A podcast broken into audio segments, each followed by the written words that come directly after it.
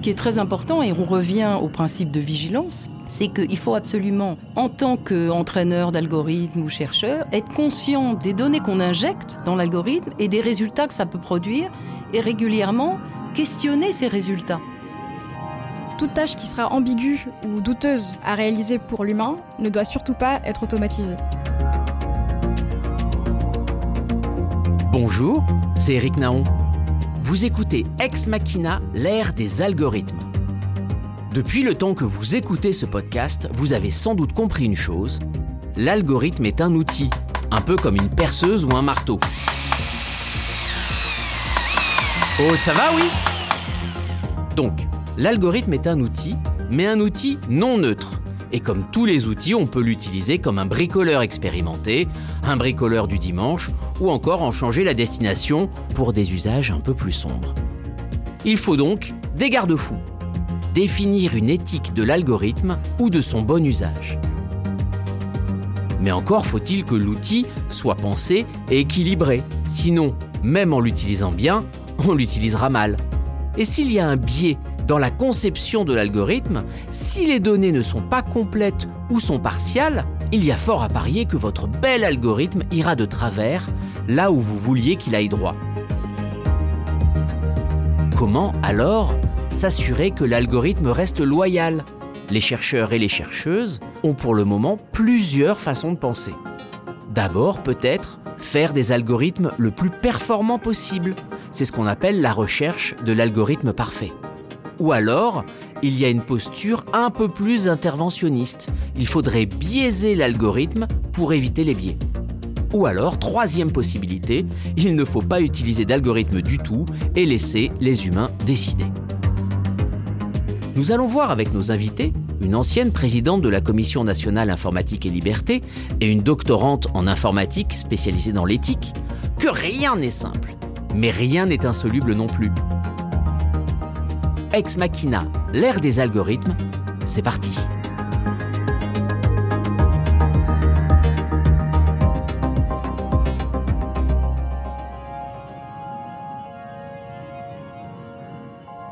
Et nous voici dans les studios de l'Université Paris-Dauphine PSL. Le camarade Félix Vaton est derrière la vitre pour assurer la réalisation. Avec moi en studio, j'ai le plaisir d'accueillir aujourd'hui Isabelle Falque-Pierrotin et Virginie Do pour discuter éthique et algorithme. Bonjour à vous deux. Bonjour. Isabelle Falque-Pierrotin, vous êtes conseillère d'État, présidente de l'Autorité nationale des jeux. Vous avez toujours porté votre attention sur les questions liées au numérique au sens large. Vous avez notamment présidé la CNIL, hein, la Commission nationale informatique et liberté, et vous avez supervisé l'entrée en vigueur du RGPD, le règlement européen pour la protection des données.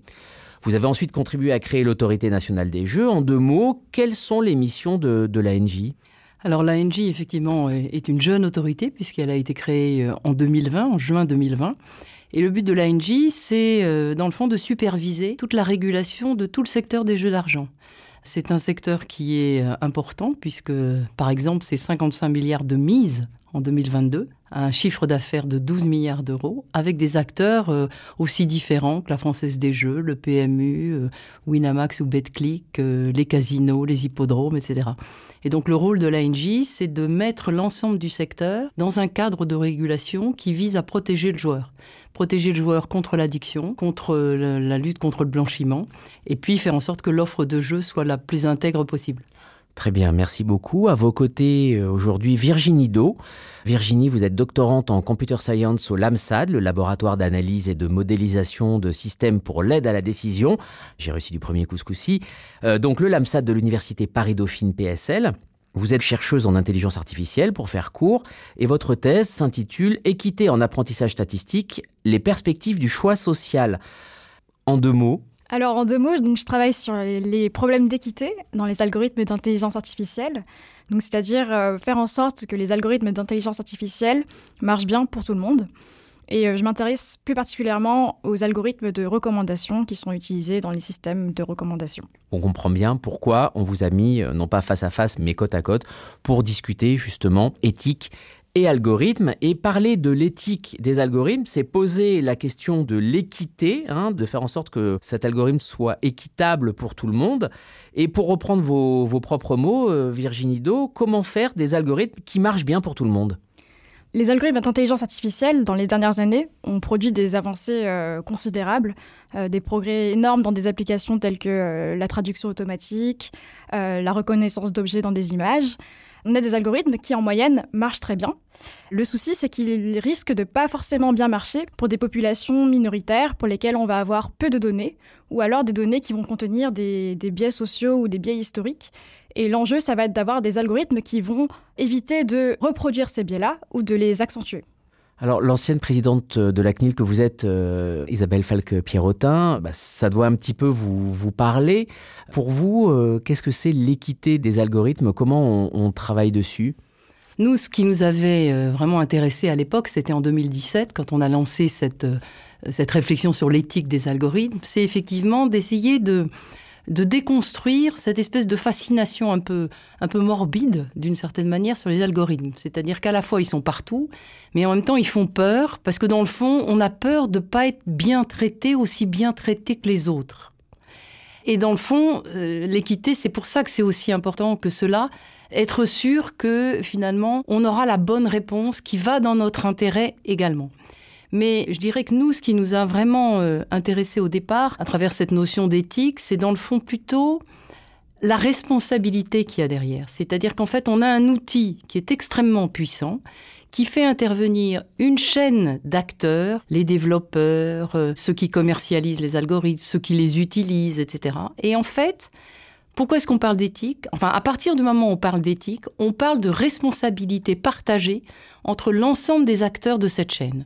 Et donc, dans le fond, quel est le périmètre de la responsabilité de chacun des acteurs? Qu'est-ce que doit garantir chacun des acteurs pour que, in fine, finalement, cet algorithme non seulement soit équitable, sans biais, euh, le plus œcuménique possible, etc. Donc cette question de la responsabilité, en fait, c'est une question qui, pour nous, a été absolument centrale dans la réflexion sur l'éthique des algorithmes proprement dite. Est-ce que vous êtes arrivé à un moment donné à une définition de cette éthique ou est-ce que c'est plutôt une chaîne de recommandations? Comment avez-vous travaillé? Alors en fait, oui, on a travaillé d'abord euh, beaucoup en consultation des différents milieux qui utilisaient les algorithmes pour euh, la santé, la justice, le commerce, etc. Et à partir de là, on a essayé, à partir des cas d'usage qui se répétaient finalement dans chacun des secteurs, de dégager des, des principes un peu fondateurs, des espèces de méta-principes. Et on en a dégagé deux principaux. Le premier, le principe de loyauté. Un algorithme, il doit être loyal à son utilisateur. Justement, il doit garantir à son utilisateur qu'il lui apporte la meilleure solution une solution qui lui est profitable. Mais ce principe de loyauté, il a également une dimension collective. C'est pas simplement pour l'utilisateur individuel qu'il doit être loyal. Peut-être qu'il doit être loyal aussi à une collectivité. Je vous donne un exemple. Un hôpital qui utilise un algorithme pour euh, euh, la gestion de ses lits, il doit optimiser la gestion de ses lits peut-être en faisant sortir les malades à, je ne sais pas si c'est vrai, hein, mais à deux jours. Mais pour que les enjeux de santé publique soient effectivement respectés, peut-être qu'il faut que le malade sorte à quatre jours. Donc on voit bien que dans les deux cas, il y a une loyauté vis-à-vis de l'hôpital, vis-à-vis du malade, mais elle n'est pas déclinée de la même manière selon qu'on parle de la loyauté individuelle, l'utilisateur individuel, ou de la loyauté par rapport à des communautés, à des intérêts collectifs plus larges.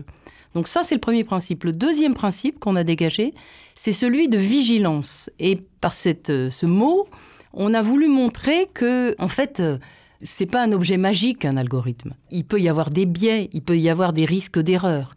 Et donc, le principe de vigilance, c'est l'idée que régulièrement, on va questionner en fait le résultat de l'algorithme et on va le confronter à la réalité du terrain. Et donc, ces espèces de boucles de rétroaction, elles vont me garantir que finalement, tout d'un coup, l'algorithme ne se décale pas et n'aboutit pas à un résultat absurde.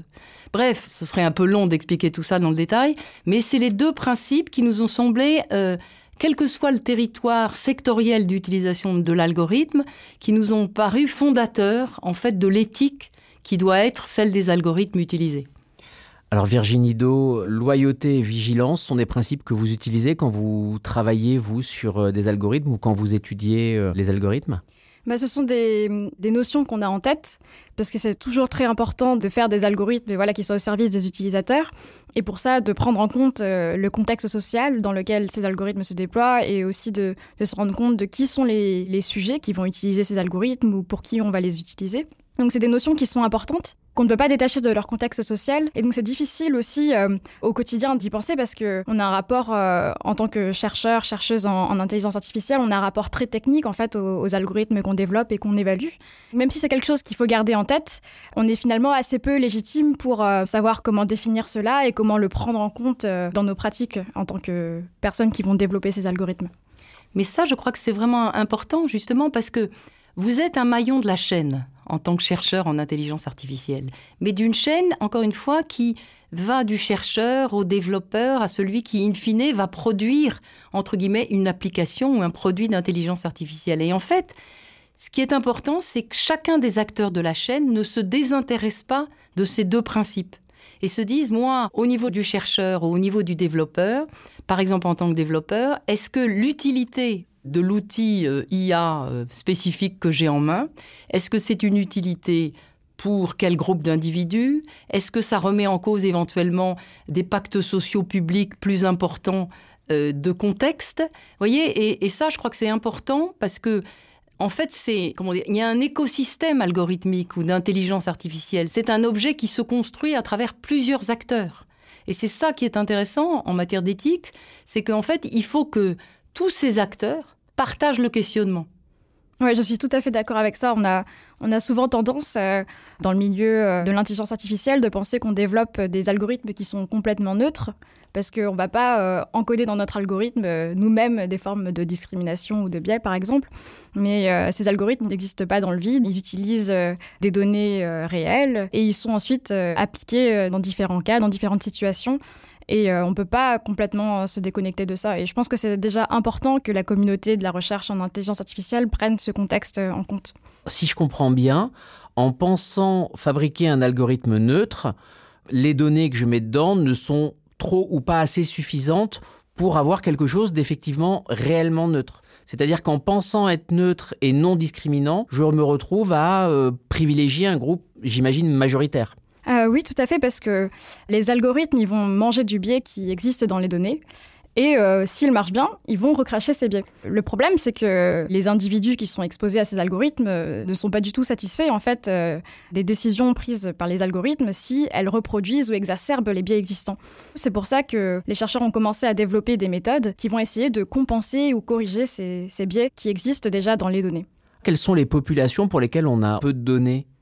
Les exemples de biais de discrimination algorithmique qu'il y a eu récemment, c'était souvent des exemples liés à des biais de genre ou des biais euh, de nature raciste. Par exemple, il y a eu des algorithmes de recrutement qui favorisaient les candidatures d'hommes par rapport aux candidatures de femmes pour des postes dans le secteur technologique ou dans l'informatique. Et ces algorithmes produisaient ces décisions-là parce que euh, dans les données, il y avait des corrélations entre euh, hommes et compétences en informatique. Et ça a énormément posé problème aux, entreprises qui utilisaient euh, ces algorithmes-là parce que ça crée des cas de discrimination euh, qui sont très difficilement acceptables. Mais moi, je crois qu'il n'y a pas nécessairement une discrimination dans les algorithmes. Je crois que c'est plus basique que ça. C'est-à-dire qu'un algorithme, il fonctionne à partir des données qu'on injecte dedans. Si les données correspondent à un certain état euh, des pratiques ou de la population, en fait, cet état se transmet à l'algorithme. Alors par exemple, il y a eu tout un scandale aux États-Unis avec des algorithmes qui avaient été entraînés à reconnaître des images et principalement à partir de personnes blanches. Et donc la première fois où ils ont vu une personne noire, ils l'ont étiquetée gorille parce que c'était le rapprochement le plus immédiat qu'ils faisaient avec les autres images qu'ils avaient vues. Évidemment, c'est une discrimination absolue, mais elle n'est pas choisie. Ce que je veux dire, c'est que L'algorithme, il est assez, euh, j'allais dire, il est assez aveugle, il est un peu bête, il reproduit ce qu'on lui met dedans. Donc, ce qui est très important, et on revient au principe de vigilance, c'est qu'il faut absolument, en tant qu'entraîneur d'algorithme ou chercheur, être conscient des données qu'on injecte dans l'algorithme et des résultats que ça peut produire, et régulièrement questionner ces résultats. Et ça, je crois que c'est vraiment important. Oui, je suis d'accord, c'est crucial. Il faut être conscient des données euh, qu'on utilise, mais aussi des choix qu'on fait lorsqu'on utilise un algorithme plutôt qu'un autre. Dans toute technologie, il y a une série de décisions qui est prise dans la façon dont on l'élabore. Et en fonction de ces choix, les résultats vont être euh, très différents. Dans le cas des algorithmes de machine learning, ça peut être euh, le choix d'un modèle, euh, le choix d'une fonction qu'on va chercher à optimiser. Ça va donner des résultats très différents. On le sait déjà pour des, problèmes plus classiques comme la détection d'anomalies, où certains algorithmes vont être plus sensibles aux, aux, valeurs aberrantes, aux valeurs inhabituelles que d'autres. De même, certains algorithmes vont être plus sensibles aux populations minoritaires que d'autres. Pour certains algorithmes, voilà, ce qui compte, c'est la moyenne, c'est la majorité alors que d'autres formes d'algorithmes vont prêter plus euh, d'attention, entre guillemets, aux populations qui euh, ont des motifs statistiques moins fréquents. Voilà, il y a en fait dans les choix des algorithmes qu'on développe des conséquences ensuite sur les, les résultats qui vont en sortir. C'est pour ça que c'est vraiment important de mettre en place en fait une culture des décideurs qui utilisent des algorithmes. Parce que à tort, on a tendance à considérer que les algorithmes sont objectifs, sont scientifiques, etc. En fait, on voit que non. Euh, et qu'il y a une possibilité de, pas de plein d'erreurs, mais en tout cas de biais liés à l'utilisation de ces algorithmes. Donc il faut absolument que les décideurs, qu'ils soient publics ou privés, aient cette culture en fait de l'intelligence artificielle et des algorithmes pour se poser la question lorsqu'ils cèdent dans leurs décisions avec un algorithme de se dire est-ce que cet algorithme m'aide? Est-ce qu'il me recommande une solution qui est justifiée? Est-ce que je dois questionner cette décision ou pas? Et ça, je crois que c'est très important parce que, je dirais, en 2017-2018, lorsqu'on avait fait cette étude, on s'apercevait que la culture algorithmique était extrêmement faible chez les décideurs publics et privés. À mon avis, aujourd'hui, le constat est, exactement le même. Donc ça, je crois que c'est important. Plus les algorithmes prennent de la place dans nos vies, plus il faut que les uns les autres, on ait cette culture, entre guillemets, du mode de décision assisté par algorithme. Et de même, je dirais que chez les personnes qui développent des algorithmes, c'est important d'avoir aussi une, culture ou, peut-être même une, plutôt une, une, conscience en fait de l'impact des algorithmes qu'on développe pour toute technologie, en fait, il y a des conséquences dans les choix de design qu'on fait. Enfin, ça sort un peu de mon champ d'expertise, mais avant même l'intelligence artificielle, il y avait déjà des problèmes de biais avec euh, les appareils photo qui marchaient moins bien pour les personnes de couleur, ou euh, même les micros qui marchaient euh, au départ moins bien pour les hommes ou les femmes en, en, fonction de la tonalité et de la hauteur de la voix. Donc, dans toute technologie, il y a des biais qui sont possibles et il faut avoir conscience de ça lorsqu'on développe ces technologies. Alors justement, concernant les algorithmes, comment on va faire en sorte, par tous les moyens possibles, de les rendre plus inclusifs et moins biaisés hein? Je pense évidemment euh, aux algorithmes de justice prédictive aux États-Unis qui vont, dans l'aide à la décision, expliquer qu'un homme noir a plus de chances de faire de la récidive et donc être condamné plus lourdement qu'un homme blanc ou qu'une femme blanche. Comment on fait, vous parliez de modèles, on parle de données, comment on fait pour rendre ces algos plus inclusifs et moins biaisés? Je crois qu'il y a un ensemble de mesures qui vont dans ce sens-là. Il y a d'abord la qualité des données, faire en sorte qu'elle soit la plus diversifiée possible, de manière à ce qu'il, par le biais des données, ne se crée pas ces biais, euh, quels qu'ils soient. Ensuite, il y a les procédures de gestion de l'algorithme qui peuvent, encore une fois, être régulièrement questionnées pour être sûr que l'algorithme ne donne pas de résultats aberrants. Donc, je ne crois pas qu'il y ait une simple solution unique à la question que vous posez. C'est un écosystème, c'est plusieurs éléments qui doivent permettre d'encadrer la production d'un algorithme. Virginie Do, des données trop parfaites, ça peut être aussi un risque ou c'est au contraire la chance de faire un algorithme parfait? Bah, les données parfaites, en fait, elles, elles n'existent pas vraiment. Il n'y a que des jeux de données situés dans un certain contexte. On aura forcément des jeux de données qui sont limités et qui ne seraient pas une représentation parfaite de la réalité. Et parfois, en fait, euh, un jeu de données euh, pour lequel on aurait des informations sur tout le monde n'est pas forcément euh, désirable. Il y a beaucoup de gens qui en ont marre qu'on collecte des données sur eux. Il faut respecter ça aussi et faire avec le peu de données qu'on a les meilleurs algorithmes possibles. Et donc, pour essayer de contrecarrer les biais dans les décisions algorithmiques, les chercheurs et chercheuses en intelligence artificielle ont essayé de développer tout un tas de méthodes pour essayer de corriger ces biais en proposant des formulations mathématiques de critères d'équité ou de fairness et ensuite en développant des algorithmes qui vont euh, satisfaire ces critères. Il y a eu des gros efforts de recherche euh, dans ce sens euh, aussi, qui sont du coup des efforts qui sont plus concentrés sur les algorithmes que sur les données. Comment tout ça se traduit-il dans vos algorithmes de recommandation? Vous cherchez à plus toucher des personnes minoritaires ou au contraire d'aller vers la majorité? Quelle est la, la finalité de ces algorithmes de recommandation? Donc, euh, dans les algorithmes de recommandation sur lesquels je travaille, le but euh, traditionnel, c'est euh, de faire des algorithmes qui vont trier et montrer du contenu pertinent pour l'utilisateur. Donc, c'est vraiment une approche qui va être centrée sur l'utilisateur.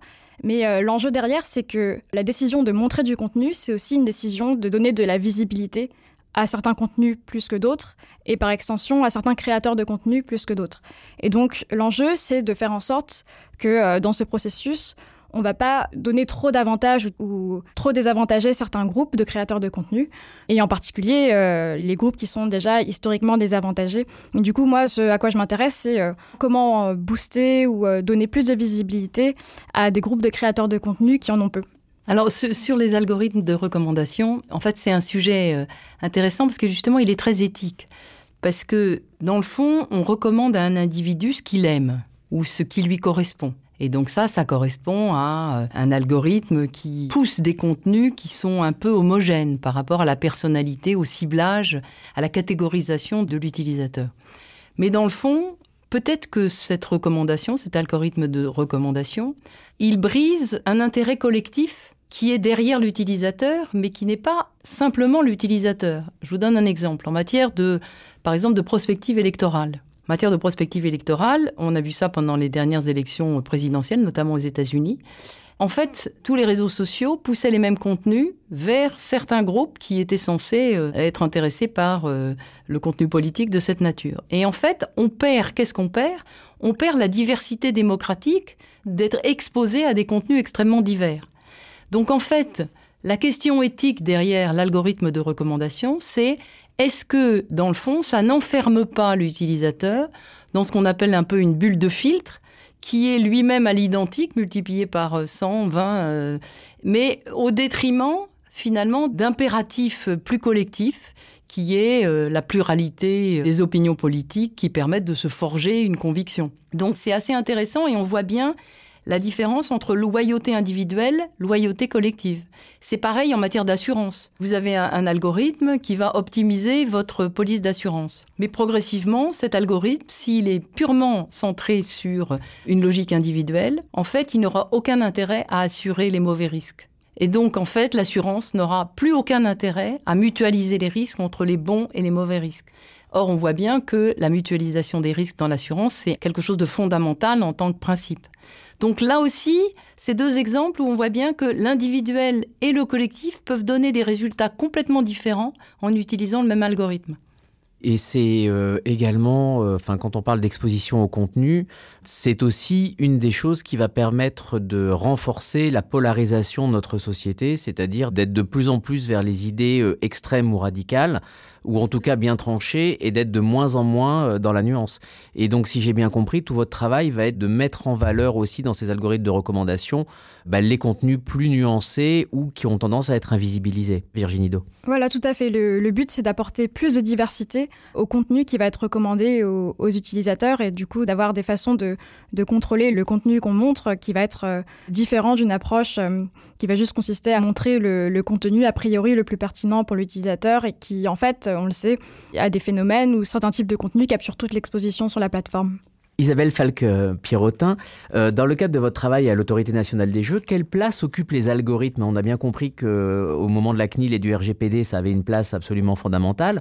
Est-ce qu'aujourd'hui, par rapport à identifier les joueurs à risque ou euh, les pratiques qui peuvent être abusives, quelle place occupent les algorithmes aujourd'hui à l'ANJ Alors une place croissante. Une place croissante, aussi bien dans le métier du régulateur que dans le contrôle des opérateurs. Dans le métier du régulateur, puisque en fait, il s'agit de protéger les joueurs à risque. Donc pour ça, il faut déjà les identifier. Et donc, euh, on a toute une réflexion sur les paramètres qui permettent de déterminer à partir de quand un joueur euh, de jeu d'argent commence à avoir un comportement qui risque de l'emmener vers l'addiction.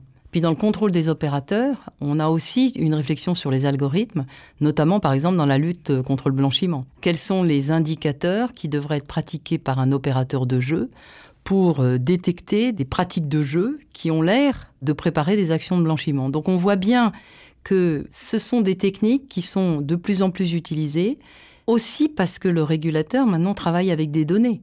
En fait, nous, on a un avantage considérable à l'ING, c'est qu'on a une sorte de big data de toutes les données de jeu, puisqu'on collecte en temps réel toutes les données de jeu online. Donc c'est un réservoir de données euh, considérable qui nous permet effectivement d'utiliser ces algorithmes, mais avec toutes les limites, parce que qu'est-ce qu'on met comme critère? Quel est le critère fondamental pour repérer un joueur qui va devenir addict? Enfin, vous voyez, donc toutes les questions de biais, de loyauté, etc. Au quotidien, on essaie de les expérimenter et surtout d'en tirer quelque chose de positif, ce qui n'est pas toujours euh, aussi simple que ça. On dit souvent que l'algorithme, c'est l'aide à la décision, mais alors le risque, et on le voit bien euh, avec votre exemple, c'est qu'il devienne la décision elle-même. Comment est-ce qu'on évite ça? Alors d'abord, il y a une disposition du RGPD qui fait que on ne peut pas prendre une décision sur le seul fondement d'un algorithme si cette décision est de nature à porter préjudice à un individu. Cette culture de la décision assistée par des outils de type algorithme, c'est vraiment, enfin moi je voudrais insister là-dessus parce que je crois que c'est très important. On doit garder la main humaine sur ces algorithmes. C'est une aide, ça ne doit pas remplacer l'intervention humaine. Et justement, sur ces questions de responsabilité, in fine, c'est l'utilisateur de l'algorithme qui est responsable de la décision qui est prise. Donc ça, je crois que ça restera une assistance à la décision, mais ce n'est pas la décision elle-même.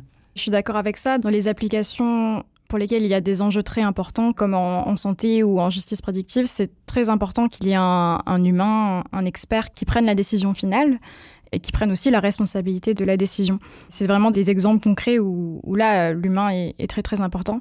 Je dirais qu'il y a des cas où il y a des formes de décision qui sont déjà 100% automatisées. Je pense aux, problèmes de modération de contenu et de recommandations sur les plateformes euh, en ligne. Quand je me connecte sur une plateforme de streaming, il n'y a pas euh, le conservateur euh, de Spotify ou de Netflix qui me donne ma, ma liste de recommandations personnalisées. C'est un algorithme qui fait ça entièrement. Et pour la modération de contenu, pour euh, les contenus qui vont être problématiques du point de vue des règles d'intégrité de la plateforme, ça aussi, ça va être euh, en très très grande partie automatisé. Donc je dirais que voilà, dans certains cas, l'automatisation euh, de la décision est déjà là. Mais pour des cas à très très gros enjeux, comme en justice ou en santé, là, c'est vraiment crucial qu'il y ait un humain qui prenne la décision finale. Mais même dans le cas d'une décision qui est quasi automatisée, il faut qu'il y ait une supervision humaine qui soit régulière. C'est-à-dire que régulièrement, on fasse le bilan de cette euh, supervision automatisée en disant est-ce qu'elle a produit de bons effets ou pas? Parce que par mots-clés, on peut tout à fait, par exemple, bannir totalement des contenus. Enfin, ça peut avoir des effets euh, pathogènes extrêmement préoccupants. Oui, exactement. Il faut qu'il y ait des évaluations régulières et des audits euh, internes et externes de ces systèmes-là de façon régulière pour pas qu'on perde la main dessus, en fait. Et est-ce qu'il y a des types de décisions pour lesquelles vous vous diriez qu'en fait, il ne faudrait pas d'algorithme et que cette décision doit être purement humaine, quitte à avoir une erreur? Alors ça, c'est tout un débat qui a eu lieu avec le règlement IA, qui est le règlement européen qui a été euh, adopté récemment et qui, par exemple, a dit qu'il ne faudrait pas d'utilisation euh, d'outils d'intelligence artificielle pour euh, le, crédit social. Vous savez un peu ce qui existe en Chine et qui consiste à coter les personnes en fonction euh, de leur comportement et ce qui conditionne leur accès à des services, à des services publics, etc. Euh, là, c'est l'idée dans ce règlement d'IA d'interdire ce type d'outils d'intelligence artificielle pour ce type d'usage. Et je crois qu'à juste titre d'ailleurs. Oui, en fait, euh, moi, mon point de vue, c'est que pour toute tâche qui sera ambiguë ou douteuse à réaliser pour l'humain, ne doit surtout pas être automatisée. Et le crédit social, c'est un, très bon exemple. Les êtres humains ne sont pas bons à, à donner du crédit social euh, aux autres. Ou en tout cas, c'est une tâche euh, qui est très ambiguë et très mal définie. Donc si on cherche à l'automatiser, ça risque d'être encore pire. Et il y a d'autres exemples comme ça. Si on cherche par exemple à, prédire euh, la productivité future d'un employé, là de même, c'est une tâche qui est déjà mal définie pour les êtres humains. Alors si on cherche à l'automatiser, on risque d'avoir des résultats qui vont être difficilement acceptables merci beaucoup. Alors juste pour terminer un petit peu cette discussion, on a tourné euh, autour de la régulation, mais on a assez peu parlé pour le moment d'explicabilité de l'algorithme, c'est-à-dire euh, faire comprendre comment l'algorithme est conçu, quels sont les mécanismes, etc., qui apparaît au fil de discussion de ce podcast euh, bah, quelque chose d'extrêmement important, hein, ce qu'on appellerait en anglais l'IA littératie. Quels seraient vos points de vue sur justement comment rendre un algorithme plus explicable à tout un chacun? Isabelle Falque-Pierrotin bah Ça, je crois que c'est vraiment une question euh, fondamentale parce que ce dont les gens ont peur, c'est de la boîte noire. Donc, il faut ouvrir la boîte et expliquer comment elle fonctionne, à partir de quels principes, à partir de quels indicateurs, et que les développeurs d'algorithmes, ceux qui vendent des algorithmes, soient capables, de façon assez simple, d'expliquer ça à leurs utilisateurs. C'est un principe d'ailleurs qui se retrouve euh, dans ce fameux règlement IA dont on parlait il y a un instant et qui vraiment est en filigrane derrière tout l'encadrement de l'IA qui est prévu. Donc ça, je crois qu'il y a tout un dispositif d'audit avec des personnes extérieures, euh, de présentation du mode de fonctionnement de l'algorithme, d'accès dans certains cas au code source. Mais c'est, enfin, je dirais, votre question est un impératif. Oui, il faut absolument que les algorithmes soient plus explicables qu'ils ne le sont aujourd'hui. Virginie Do L'explicabilité, c'est un sujet important. C'est aussi un sujet que je connais peu, mais en tout cas, d'un point de vue strictement technique, en fait, pour les développeurs des algorithmes, expliquer en fait les décisions prises par l'algorithme n'est pas toujours euh, facile parce qu'il il va y avoir certains modèles qui vont être euh, assez interprétables, comme les, arbres de décision par exemple, mais d'autres modèles qui vont être considérés comme des boîtes noires par les chercheurs en, IA eux-mêmes. Par exemple, je pense au, réseau de neurones profonds dont les décisions sont extrêmement difficiles à, expliquer.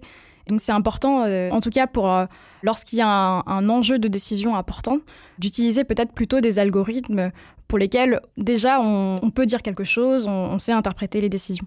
Bien, si même les chercheurs ont parfois du mal à comprendre euh, les algorithmes, je vois pas comment moi je serai en mesure de bien comprendre. Et eh bien, sur cette note extrêmement positive, je vous remercie beaucoup Virginie Do, merci beaucoup Isabelle Falque-Pierrotin. Merci. merci. À très bientôt. C'était Ex Machina, l'ère des algorithmes, un podcast préparé par Dauphine Numérique. Dauphine Numérique, c'est un projet de recherche de l'Université Paris-Dauphine PSL dont l'ambition est de promouvoir un écosystème de recherche et de formation de niveau mondial et de produire des travaux transdisciplinaires sur la transformation numérique. Bref, il s'agit de comprendre l'IA et ce que son arrivée dans notre quotidien implique pour nous, les petits humains. Merci à l'équipe qui permet la réalisation mensuelle de ce podcast, à commencer par Jamal Latif, directeur du programme, et Stéphanie Sanlis, coordinatrice du projet. Merci à Félix Vaton, l'humain à la technique, présent à toutes les étapes, à la réalisation, au montage et au mixage. La musique originale du podcast est une création d'Aurélien Tom. Adélie Chevalier fait vivre le podcast sur les réseaux sociaux. Et si vous aimez ce podcast, n'hésitez pas à mettre 5 étoiles et un gentil commentaire sur Apple Podcast ou Google Podcast. Sur Spotify et Deezer, on met des cœurs. Si vous n'aimez pas ce podcast, je ne vois pas bien ce que vous faites ici à écouter ce post générique. Peut-être qu'on vous a endormi Dans ce cas, je vais essayer de ne pas vous réveiller. Dans tous les cas, partagez les épisodes, même si vous ne les avez pas écoutés. Ça vous donnera l'air très intelligent. Je fais ça tout le temps sur LinkedIn. Dans le prochain épisode d'Ex Machina, nous nous intéresserons à un aspect pas si exploré de l'ère des algorithmes, la géopolitique de l'IA. Et ça promet d'être passionnant. En attendant, pensez à connecter avec des êtres humains et à bientôt dans un mois.